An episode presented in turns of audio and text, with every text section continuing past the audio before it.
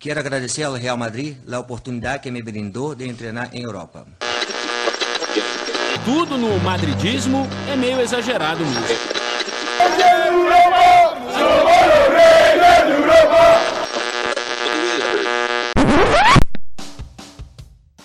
Bom dia, boa tarde, boa noite para você que nos ouve de qualquer lugar do mundo. Está começando mais um O Mundo Segundo os Madridistas. Eu sou Cláudio Vilas Boas e aqui na minha companhia, sempre, né, a minha dupla dinâmica, meu dupla de ferro. Fala, Matheus, beleza? Fala, Cláudio, pessoal, Camille, como é que estão? E a Camille, tudo bom? Fala, Cláudio, Matheus, pessoal, tudo bem? Quanto tempo? É, o, esse também conhecido Vocês vêm como... sempre aqui? Tipo assim. Também conhecido como o episódio mais adiado da história, né? Do mundo segundo os madridistas, mas estamos aqui. É, alguns assuntos interessantes, né? A liga tá para voltar, começa já essa semana e daquele jeito, né? A, a dor de cabeça que a gente sempre tinha antes ficou com um pouquinho de saudade e agora vai voltar a ter, né? Com o Real Madrid dentro de campo. Aí daqui Mas- dois, dois meses a gente vai pedir um recesso de novo. Mentira. Não tem como, né? É, é, a gente aguarda tanto esse tempo para poder passar raiva de novo. E agora não tem pra onde correr. A La Liga tá voltando, a Champions também já tá batendo aí na porta. E para começar, né, vamos falar um pouquinho do que aconteceu recente na Copa do Mundo. O Hexa não veio, né, meus amigos? Infelizmente aí Quatro pra- minutos! Só Quatro isso mesmo. minutos e sete no ataque, né? Infelizmente, né? Faltou aí maturidade para a seleção brasileira. Caímos para a Croácia nas quartas de final. Triste por um lado, feliz por outro, né? Porque o Modric avançou e acabou aí em terceiro lugar. Mas, né? O, no geral é ruim porque a Argentina foi campeã, né? E lá tinha vários jogadores do Atlético de Madrid também, né? Então, para variar, vai ter alguns jogadores aí que jogam no Atlético de Madrid que foram campeões do mundo pela Argentina. Né? Mas vamos falar dos nossos jogadores, de quem esteve na Copa do Mundo. Vou falar o nome aqui de um por um, e aí vocês né, dão uma nota aí de, de 0 a 10 e falam rapidinho, tá bom? Vou começar pelo nosso goleiro, Courtois. Né? Vou começar pela galera da Bélgica, então. Né? Vou por seleção, fica mais fácil. Courtois e Hazard, qual que é a avaliação de vocês? O Courtois, eu acho que ele, não, ele deu o melhor dele e ele não merece aquela seleção. É isso que eu tenho pra falar, porque a atuação da Bélgica foi péssima. E você, Matheus? Essa Copa a gente teve a, a constatação de que a fantástica geração belga foi ultrapassada pela brilhante geração croata. É isso. Sim.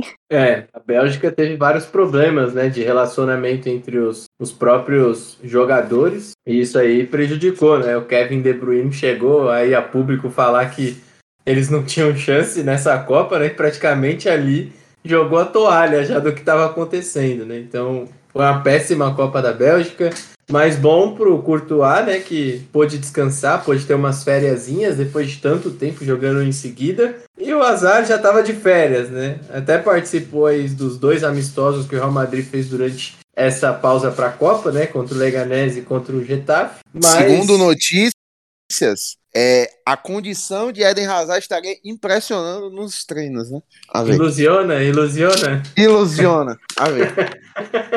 Pois é, Ai, né? ai. Vamos ver.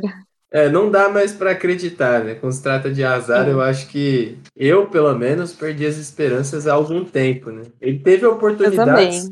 Até começou bem essa Champions League atual, né? Jogando bem com o time, mas Sim. Parece sempre que falta alguma coisa, né? Que não é mais aquela pessoa de antes. Bom, Na, Com- na realidade, acho que desde que ele chegou no Real Madrid, né? Ele nunca conseguiu entregar o que a gente esperava. E eu também não boto mais expectativa, não. Eu acho que, inclusive, já deu o que tinha que dar. bom, para Depois- seguir aí. Quando, quando tiver o final da carreira dele, a gente vai saber que, na verdade, o verdadeiro Hazard foi sequestrado, tá perdido pela Inglaterra. Não duvido. Ele deve estar em algum McDonald's, né? Da E veio, vida. e, veio, e, veio, e veio uma imitação da China pro Real Madrid. É, só Só pode. É, só pode. Bom, dando sequência aqui, vamos falar, né, dos nossos brazucas, Éder Militão, Vini Júnior e Rodrigo, os três que representaram aí na seleção brasileira. Na minha concepção, o que eu mais gostei claramente foi o Vini Júnior, né, que demonstrou um amadurecimento também pela seleção brasileira, né? E eu critiquei muito o Tite quando ele tirou o Vini Júnior, que estava ganhando todas as jogadas pela ponta esquerda contra a Croácia. E o time claramente decaiu, né? Perdeu a válvula de escape que tinha ali. Né? O Militão também foi super bem, achei uma Copa muito consistente dele. Né? Apesar do, de quando ele joga no Madrid, ele dá uns sustos na gente, né? Dá umas cagadas. E o Rodrigo dos três, eu acho que foi o que ficou um pouco abaixo, até pela condição de reserva, né? Ele entrou bem no, nos jogos que ele jogou, né? Mas ainda tá um patamar abaixo dos demais, na minha opinião. Né? E para você, Camille? Eu também concordo com você. Eu acho que dos três, para mim, o, o Vinícius é o que teve mais destaque. Realmente, toda, todas as vezes que ele esteve em campo pela seleção, né? Eu acho que ele conseguiu contribuir de alguma forma. Também não concordei com a saída dele naquele jogo contra a Croácia acho que se ele pudesse ter ficado ali até o final, talvez alguma coisa poderia ter saído diferente. E eu acho que o segundo é o Militão mesmo, né? Que eu acho que fez bo bons jogos. E o Rodrigo não dá muito para falar, né? Infelizmente acabou acontecendo aquele lance chato do pênalti que eu achei super injusto ele bater, mas enfim, né? Vinícius Júnior é claramente o treinador, ex-treinador agora da seleção, não assistiu o mata-mata da Champions, né? Porque assim, você tirar o jogador mais desequilibrante do time com 60 minutos de um jogo de mata-mata, não, não entra muito na minha cabeça, né? Mas enfim, já Éder Militão cumpriu bem o que, o que foi proposto, ele veio, jogou numa posição diferente do que vinha atuando normalmente, que é de zagueiro, ele jogou de lateral na maior parte do tempo, então foi bem. O jogo da Croácia, ele estava bem, né? Inclusive o gol sai depois que ele sai, então, né? E é justamente pelo aquele lado. E quanto ao Rodrigo, é, podemos dizer que ficou devendo, mas também não foi aquela coisa, né? Não foi usado da forma que se esperava e enfim, várias coisas a seleção teve vários equívocos que culminaram no rendimento dos jogadores também, né? É verdade. É... Na minha opinião, aquele jogo contra Camarões, né? O Rodrigo jogou muito bem, apesar da derrota, né? Sim. E a partir dali, o Tite poderia ter olhado para ele com um pouco mais de carinho, né? Encaixado ele ali no lugar do Rapinha, né? Que claramente foi, é. para mim, o pior Era jogador da seleção. É. Não, não tirar Vinícius Júnior, mas Sim. enfim. Agora Inês é morta, já diria o outro. É, não tem como, né? Agora o que já passou, passou. É... E gol de Haaland. Mas, pra variar, né? Pra variar. pra variar. É... O Modric acho que dispensa comentários, né? O cara. Inacreditável a gente Incrível. eliminado por um coroa de 37 anos. Ah, o que, o que ele isso. jogou naquele jogo, gente. Mas ele Bate nele! Depois você chama o estatuto do idoso, bate nele. É só isso. Não, é, eu. Na hora que eu, eu, eu tava assistindo os jogos assim da Croácia e esse jogo contra o Brasil em específico, eu falei, mano, estão deixando o Modric fazer o que ele quiser com a bola, velho. Falei, vai dar ruim. Falei, eu sei, eu conheço esse cara, velho.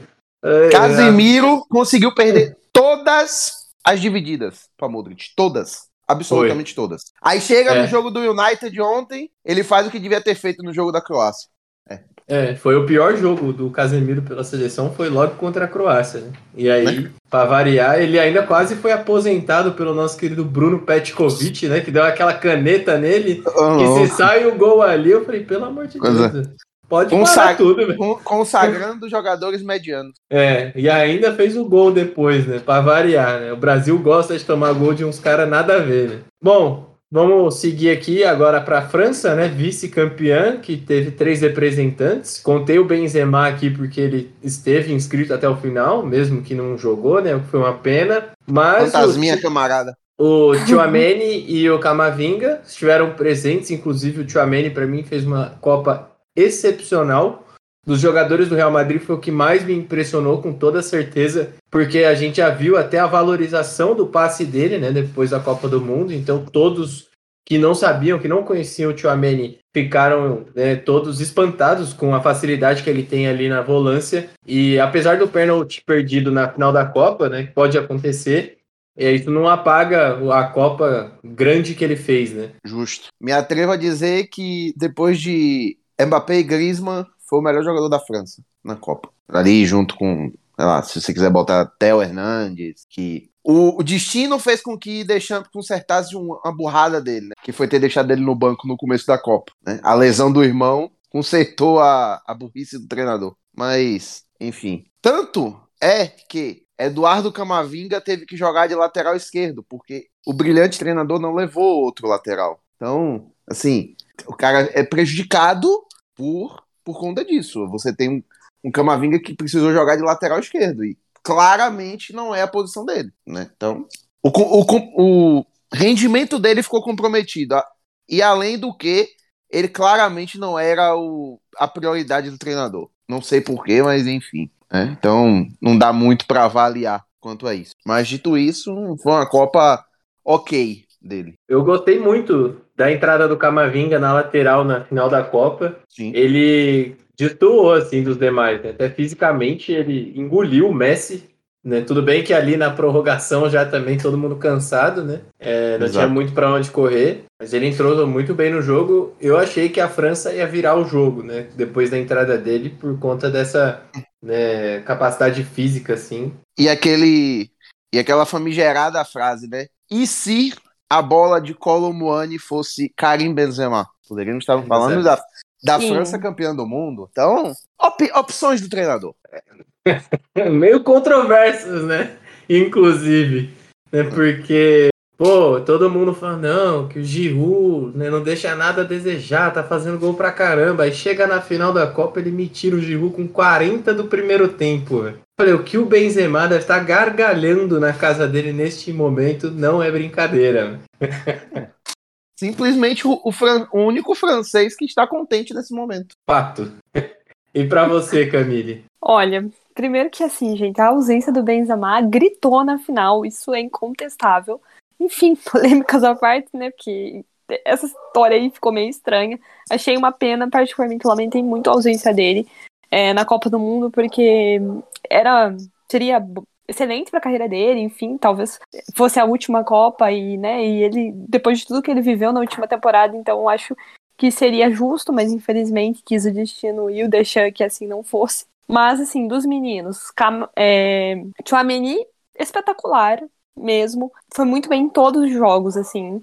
Nota 10 de 10 mesmo. O Camavinga acabou mesmo sendo comprometido pelo, pelas atitudes do Didier Deschamps, né, as, as escolhas dele.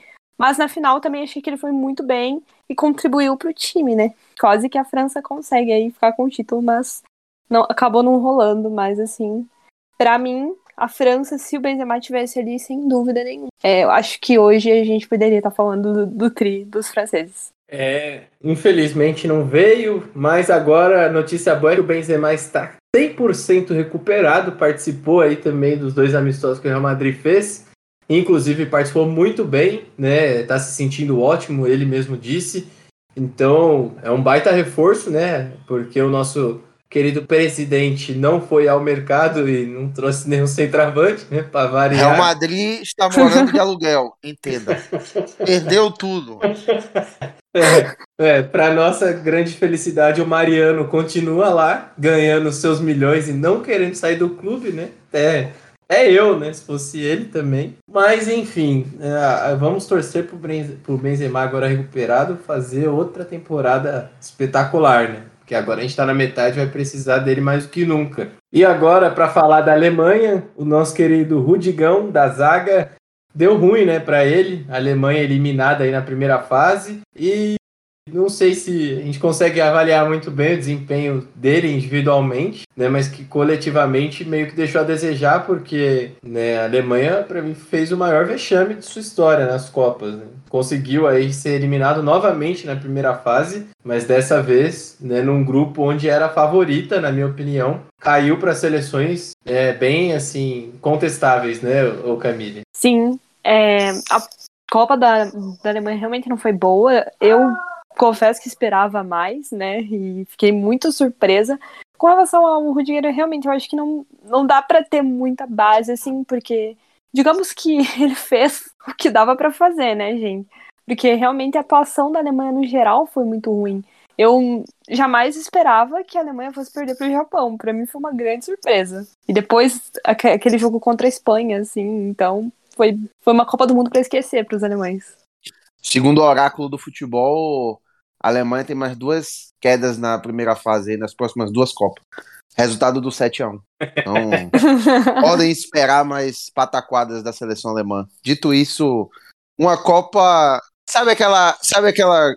Quando o cara entra nos acréscimos e nos aplicativos de, da vida, ele tem sem nota, é tipo Rudiger na Copa. Não deu nem pra definir o que, que foi a Copa de Rudiger. Sim, isso aí. Porque não dá nem pra fazer, pra fazer uma avaliação correta. Copa, ok. Na medida do possível da draga que foi a seleção alemã. Pra você ver a draga que tá, Neuer, acabou a Copa, de férias, foi esquiar, quebrou a perna, tá fora da, da temporada. Então é tipo isso, é a, é a draga que vive a seleção alemã. É o retrato. É. Agora, seguindo aqui, é, temos na nossa querida Espanha, né, que todo mundo jurou que depois do 7 a 0 na nossa grandíssima Costa Rica, nossa, virou favorito. Gavi, melhor jogador do mundo. Pedri, melhor jogador do mundo. E o que a gente viu foi Espanha caindo para o nosso querido Marrocos. E o Marrocos jogando melhor, né? Inclusive. Sim. Então tivemos aí o nosso Marco Asensio, que foi o camisa 10. Nosso Dani Carvajal, que não jogou muito, né? Agora virou mais reserva ali, opção. Na minha opinião, o Asensio fez uma Copa ok, é o que a gente sempre espera dele, né? Não, não nada de demais, não é um cracaço de bola que é, depois da lesão no joelho, né? Que achou que ia ser o cara que resolveria nossos problemas. E o nosso Dani Carvajal já está numa idade mais avançada, também não teve muita atuação. Então, considero bem ok também a atuação dele. É, o nosso glorioso Marco Asensio, ele já não, ele já não é aquela coisa toda quando joga na sua posição natural, né? Que é ali ponta direita, um- ali no meio campo. Aí quando você tenta improvisar ele como um falso 9, normalmente é, é esperado que não dê certo, né? Então foi isso que aconteceu, né? Os guerreiros de Luiz Henrique, os homens que dão a vida pelo treinador, ficaram devendo, né? E assim, ele abdicou de nomes como Gerard Moreno, Thiago, Jorge Iglesias. Borra Iglesias jogando muita bola. Então, ele pagou o preço. Ele assumiu o risco de levar os guerreiros dos homens que iam lutar por ele na linha de frente e acabou caindo pro Marrocos, né? E assim, segundo ele, era o melhor futebol da Copa, incontestavelmente. É a melhor seleção da Copa, apesar da derrota. Então, não sei, né? Agora não dá pra, pra definir muito, até porque ele já tá fora da seleção, então, não sei. né? Vamos ver como é que virá essa Espanha para os torneios seguintes. Mas, dito isso, Marco Asensio, um Mundial ok, dentro das possibilidades, e Carvajal não dá nem pra analisar muito, também jogou, jogou pouco e não dá pra fazer nenhum prognóstico também, infelizmente.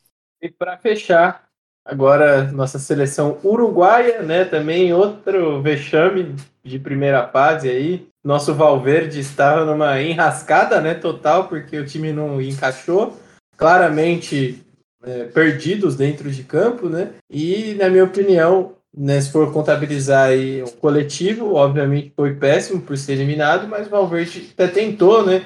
Fez, um, fez alguns bons jogos, mas não foi suficiente, né? Três jogos aí é, para esquecer, né? Para essa seleção do Uruguai, Camille. Sim, a Copa do Uruguai também foi um- uma Copa que todo mundo acredito que esperava bem mais, né? É, o Valverde tentou fazer o que ele conseguiu, né? Então acho que considero a atuação do Valverde uma atuação ok, assim como o Rudiger, que a gente citou agora há pouco.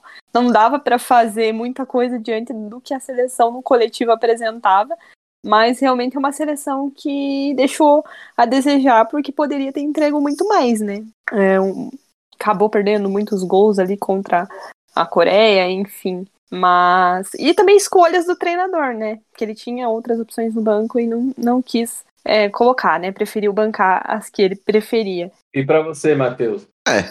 É bem isso que Camilo falou, tipo, não dá pra ter um prognóstico, mas decepcionante, completamente decepcionante, pelos nomes que, que tinha na seleção, é um meio com Bentancur, com, com Valverde, com o próprio Arrascaeta, né? Aliás, se Valverde quiser pedir a, a cidadania brasileira para assumir a ponta direita da seleção, eu estou apoiando.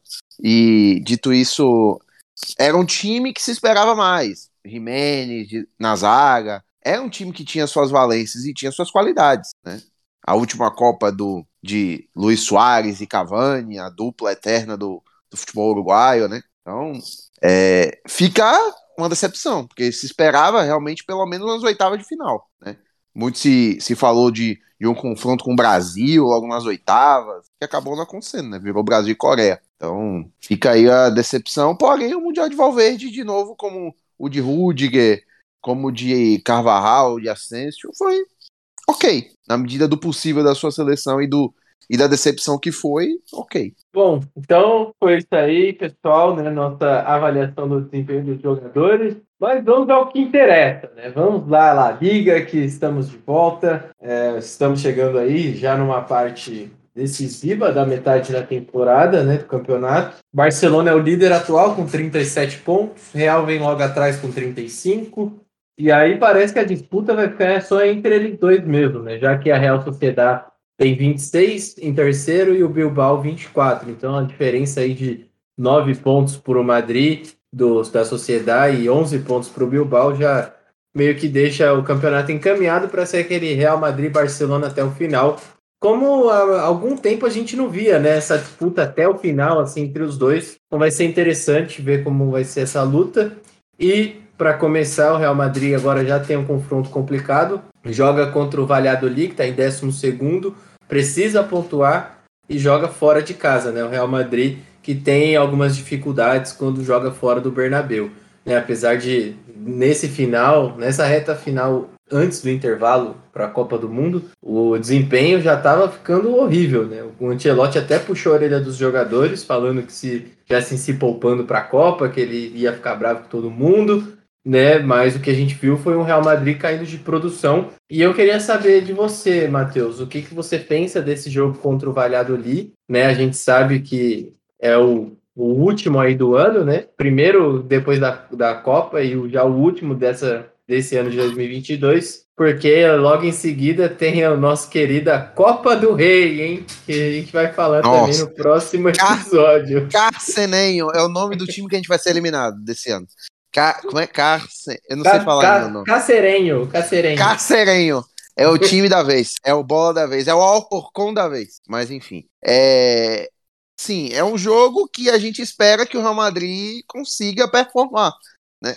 Para pagar todas uh, o discurso que a gente teve pré-copa, né? De que o desempenho estava caindo por conta da os caras estavam se poupando para a Copa, já estava se guardando e tudo mais. Eu espero de verdade que seja isso, para não constatar problemas piores, né? Que a gente achava que não existiam, né?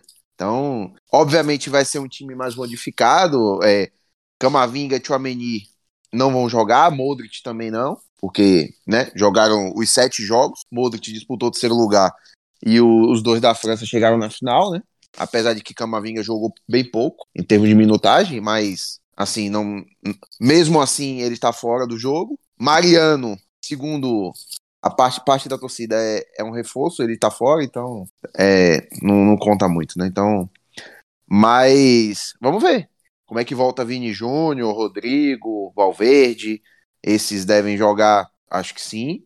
Né? O meio-campo vem ali mais modificado, com provavelmente Kroos, Ceballos. Então, vamos ver como é que o time é montado. E vamos ver Benzema, né? É, talvez seja o cara que a gente mais tem expectativa para ver. Porque, de fato, nessa temporada ele ainda não conseguiu emplacar o que foi na temporada passada. Muito por conta das lesões, né? Ele não teve ainda uma sequência boa de jogos. Então, Vamos ver como é que ele volta dessa lesão que tirou ele da Copa, né? Então, é, o Real Madrid, se jogar, é aquela famosa frase, né? Se jogar o que pode, ganha. Tem tudo para ganhar. Mas vai jogar tudo que pode? Eis a questão. Mas a gente espera sim um bom jogo e que o Real Madrid consiga sair com a vitória, até porque tá precisando, né? Tá em segundo colocado. Então tá atrás do Barcelona, então precisa pontuar. Para você, Camille. Eu acredito e espero, né, que os jogadores voltem focados, né, agora que a Copa já passou e que o Vinícius continue jogando no mesmo nível que ele estava, mas eu confesso que eu tô com bastante expectativa para ver esse retorno do Benzema. Já sabemos que esse jogo de sexta não vai ser muito fácil, porque é, o Valladolid é um time chatinho de jogar quando joga na, na casa deles. Então, talvez seja um jogo assim que tenha um, um desenho muito complicado.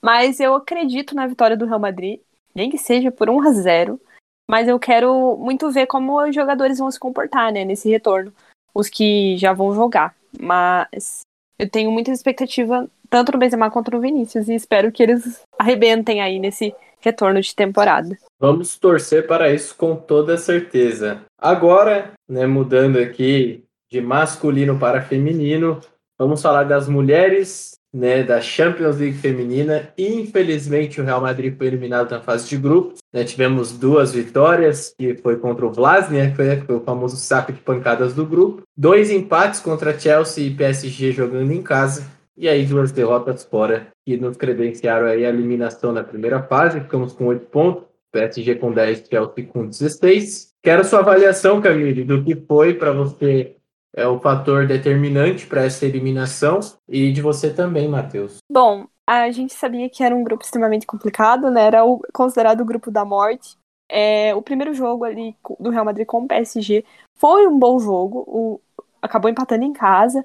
Eu acredito que o Real poderia ter ganhado se tivesse ido com mais força para cima delas, sabe? Faltou detalhes ali.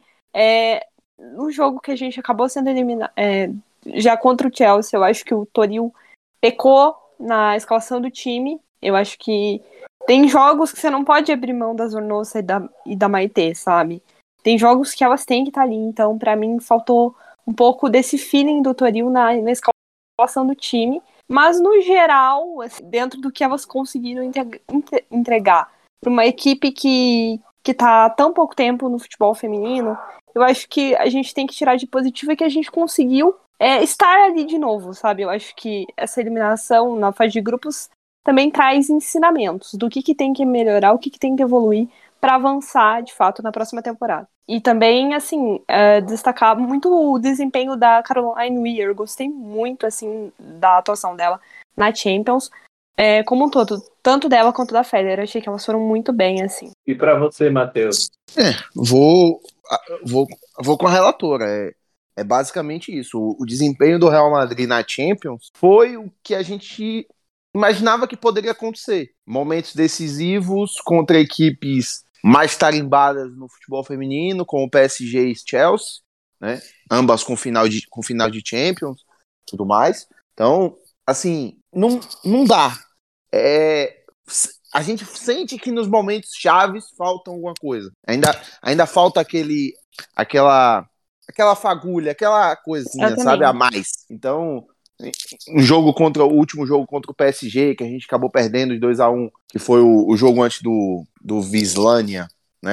Vaz Vislania, não sei qual é o nome desse, desse bendito desse time. Que a gente ganhou de 5 a 1 que foi o último jogo da fase de grupos, né? Um jogo que a gente perdeu de 2 a 1 Escolhas erradas do treinador, é, como é que você abdica de Zornosa, que hoje é pra, praticamente. Hoje não, praticamente é a melhor jogadora do meio-campo do time ali. Aí você tem o Caroline Weir, que realmente, da, dentre as jogadoras, é, o, é, o, é, a jogadora de maior destaque hoje do time, junto com, ali, com, com o Sté e com a Atenea mesmo. Então, não, não dá para dizer que, que não, é, não era esperado, porém, a gente sente que dava para ter sido mais. Então, Sim. E principalmente os jogos em casa, né? Contra o PSG e contra o Chelsea. Dois empates que poderiam ter sido resultados diferentes e melhores se a gente tivesse realmente feito coisas diferentes, né? Opções diferentes do treinador, é, uma, uma postura diferente em determinados momentos do jogo. Então, é, agredir mais quando deveria agredir não, e não ficar esperando tanto. Então, são coisas que o tempo vai, vai dar o, o ensinamento e vai dar a experiência. Né? Esse é o fato. Então, Real Madrid jogando essa competição todos os anos, se habituando a ela, vai, vai fazer com que isso apareça. Então, é o que a gente espera para as próximas competições, né? Para as próximas times. É, não deu né, na Champions desta temporada. É, infelizmente caímos num grupo muito complicado, né? Como vocês bem avaliaram. Mas nada está perdido. Vamos aí tentar uma vaga para a próxima Champions através da Liga F, né, na qual o Real Madrid feminino está em terceiro lugar, é, com 28 pontos, atrás do Levante, com 29, e aí o Barcelona com 36, que é líder do campeonato, com nenhuma derrota. E né, o Madrid feminino vem bem, né? É, teve nove vitórias até o momento, um empate, que é justamente contra o Levante, que está na frente por um ponto, e uma derrota que é para o líder do campeonato, né? O Barcelona, que deve ser o campeão espanhol novamente. Mas a nossa briga é ali, né? Pelo segundo, terceiro lugar. E o próximo jogo vai ser aí logo após o Réveillon, né, no dia 8, contra o Madrid Clube de Futebol Feminino. E eu queria saber, Camille, o que, que você pensa dessa partida, até porque o Madrid está em quinto, né? Então é um jogo ali que a gente briga por posição, né? Não pode perder pensando em classificar para a próxima Champions League, né? Sim, com certeza. É assim, o desempenho do, do Real Madrid no geral no campeonato feminino tem sido muito bom. É, com exceção do jogo contra o Barcelona, que aí faltou um pouquinho mais de, de vontade também do time de ir para cima em, algumas, em alguns momentos do jogo. Não que a gente teria saído com a vitória, mas não teria levado a goleada que levou. Enfim. é, mas assim, no geral, eu tô gostando bastante do campeonato delas. E esse jogo contra o Madrid é um derby, né? É um jogo pouco chatinho, mas eu tenho absoluta certeza que elas vão entrar super focadas na vitória, porque cada ponto daqui para frente para ficar ali na posição de briga por Champions é fundamental, então não dá para ficar perdendo pontos à toa. Tá, a gente ainda tem jogos a menos, então ainda tem pontos que a gente pode vir a conquistar, mas cada ponto daqui para frente é fundamental para os objetivos. E o que que você acha, Matheus? Exatamente, é, é, bem, é bem por aí mesmo. E assim, essa esse campeonato em específico, comparando com o outro, o, tá um grau de dramaticidade bem menor. Porque a gente lembramos, o, o campeonato passado, espanhol, a gente classificou para Champions daquele jeito, né? E teve a troca de treinador no meio da temporada e veio garantir na última rodada a vaga para Champions. E assim, em terceiro lugar, jogando todas as fases preliminares. Essa esse campeonato o desempenho do time já é bem melhor do que o da temporada passada, né? O time joga muito bem no, no campeonato nacional. Assim, obviamente, o jogo do Barcelona foi um ponto fora da curva, como bem disse Camille. Não, não é um, um, jogo que retrate o que o time tem, vem fazendo no Campeonato Espanhol, mas, como ela bem falou também, a gente tem dois jogos adiados que, se a gente conseguir a vitória, a gente consegue abrir cinco pontos pro Levante, que hoje está em segundo, momentaneamente, porque tem dois jogos a mais. Então, o prognóstico na, na Liga F é boa, é muito boa, é muito bom. Então, é, eu acho que o Real Madrid tem tudo para conseguir de novo a vaga para Champions. E dessa vez como vice-campeão, tem tudo para ser vice-campeão espanhol. Então, se elas mantiverem esse desempenho de, desse começo de temporada, então é, é seguir trabalhando. E de novo sabendo que todo toda rodada é importante, toda todo ponto é importante nessa briga pela Champions, porque justamente a concorrência é muito alta. Desse segundo até o sexto lugar ali, é, é, muito, é muita equipe embolada, é muita equipe no mesmo, na mesma balada. Então, somar vitórias é importante. Com certeza, né, continuar pontuando é importante, ainda mais né, a gente está na 13 terceira rodada, né? Como o Matheus bem falou, a gente tem jogos aí atrasados que podem favorecer o Real Madrid nessa briga, mas também podem complicar. Então, o ideal é manter o ritmo, ainda mais jogando contra esses adversários diretos, jogos de seis pontos, que a gente chama, e poder manter um bom ritmo para quem sabe aí tentar até incomodar o Barcelona de alguma maneira, né? Se é que tem como, né? Porque um time que faz 49 gols e toma só 4 em 12 jogos é muita coisa, né? E, enfim. Bom, mas é isso, né? Vamos chegando aqui ao nosso último episódio, né? Deste ano de 2022. Quero agradecer o Matheus, a Camille, a todos que ouvem o podcast. Né, sempre deixem seu like aí, ouçam bastante, compartilhem com os amigos, compartilhem nas suas redes, que é importante para a gente continuar mantendo o nosso trabalho. Tá bom? Valeu, Matheus. Boas festas para você. Obrigado, Camille. Boas festas para você também. Valeu, Cláudio, Camille. Boas festas, pessoal, e Alá Madrid. Valeu, Cláudio. Valeu, Matheus. Boas festas para vocês. E ano que vem a gente volta a La Madrid. Alá Madrid, pessoal. Até a próxima. Tchau.